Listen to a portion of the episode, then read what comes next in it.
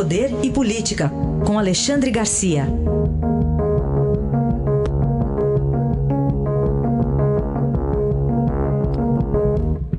Oi, Alexandre, bom dia.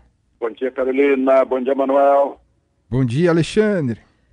Como é que deve ficar a Lava Jato com essa debandada aqui de São Paulo, Alexandre? Pois é, olha, Carolina, Manuel, me desculpem, mas me parece que essa debandada é ironia pronta. Parece que é reprise do filme de um ano atrás. Amanhã faz exatamente um ano que fizeram a mesmíssima coisa em Brasília. Seis integrantes de um grupo da Lava Jato e também por incompatibilidade com uma mulher. No caso, Raquel Doge. Né? Agora, é, é incompatibilidade com a, a é, Viviane é, Martins.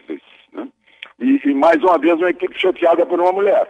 Aqui em Brasília era a chefe Raquel Branquinho. Lá é Janice, aí em São Paulo, Janice Ascari. O motivo era a delação premiada do Léo Pinheiro. Agora o motivo parece ser o processo do Serra aí que está prescrevendo. Né? É uma reprise, é uma reprise. Agora, a única coisa que eu, que eu quero observar nisso aí, eu sou muito implicante com a língua portuguesa.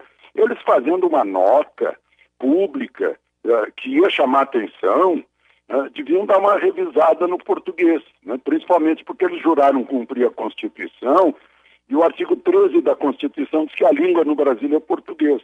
Né? Eles escreveram a seguinte frase: sem debater com estes signatários ou mesmo sequer sem comunicá-los. Quer dizer, eles foram comunicados a quem? Né? É um enrolou total. Mas, enfim, é um, é um desfalque. É, esse, esse tipo de incompatibilidades em que a gente fica pensando né, a respeito de se temos aí primas donas, né? ou, ou primedone, né?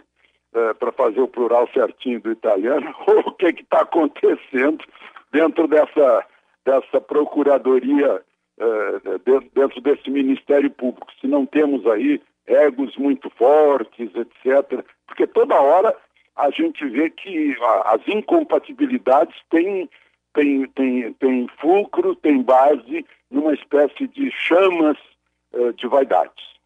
Alexandre, entrando no assunto da pandemia e os idosos agora, está campanha para proteger os idosos, Alexandre? Pois é, ontem a ministra Damares parece ter se, se, se lançado como uma espécie de ministra dos idosos. E ela é ministra dos direitos humanos, né, da família e dos idosos. Mas a gente ficou sabendo, num, num, na eloquência dramática da ministra, que idosos nessa pandemia, uh, uh, presos em casa, estão sim literalmente presos, amarrados, alguns amarrados, espancados, violentados. Ela, tem, ela mostra que tem recebido inúmeros casos pelo Disque 100, né? uh, ela chegou a falar em milhares, se não me engano. Mas, enfim, uh, há uma campanha muito grande envolvendo os cartórios, por exemplo, porque estão tirando imóveis dos idosos. Assina aqui essa procuração, vovô, né? que é para você não precisar sair de casa, eu vou fazer os, o, o, o movimento bancário, pagar suas contas, e lá se vai um imóvel do idoso, ou vai um fundo de previdência, Agora, os cartórios adotaram o seguinte: presença do idoso que estiver passando uma procuração. Se o idoso não puder ir ao cartório, o cartório vai ao idoso. Outra coisa, fiscalização eh, das instituições que recebem idosos de modo permanente, que vão receber dinheiro e muito, um auxílio aí de 160 milhões, mas ficarão sob vigilância constante. Né? a, a gente de repente descobre isso dentro das próprias famílias, essa violência. Você é um traste, você é um peso para a família, né? é, idosos sendo espancados covardemente. É terrível. Né? Então há essa, essa reação do governo e de instituições como os cartórios para tentar proteger os idosos que se tornaram mais vítimas nessa pandemia. O presidente da Federação dos Bancos chegou a dizer que 60% dos casos de, de vigarice, de estelionato eh, nos bancos, eh, as vítimas são os idosos. O, os bancos têm aplicado 2 bilhões por ano para ressarci-los. Né? Os idosos estão sendo vítimas também em contos de, de vigário aí, em, em cartão de cheque principalmente. Alexandre, falemos do Supremo contra pistolas. Então, parece hipocrisia, é, é uma, uma contradição. Ministros do Supremo defendem desarmamento. Né? É, o presidente da República defende o contrário.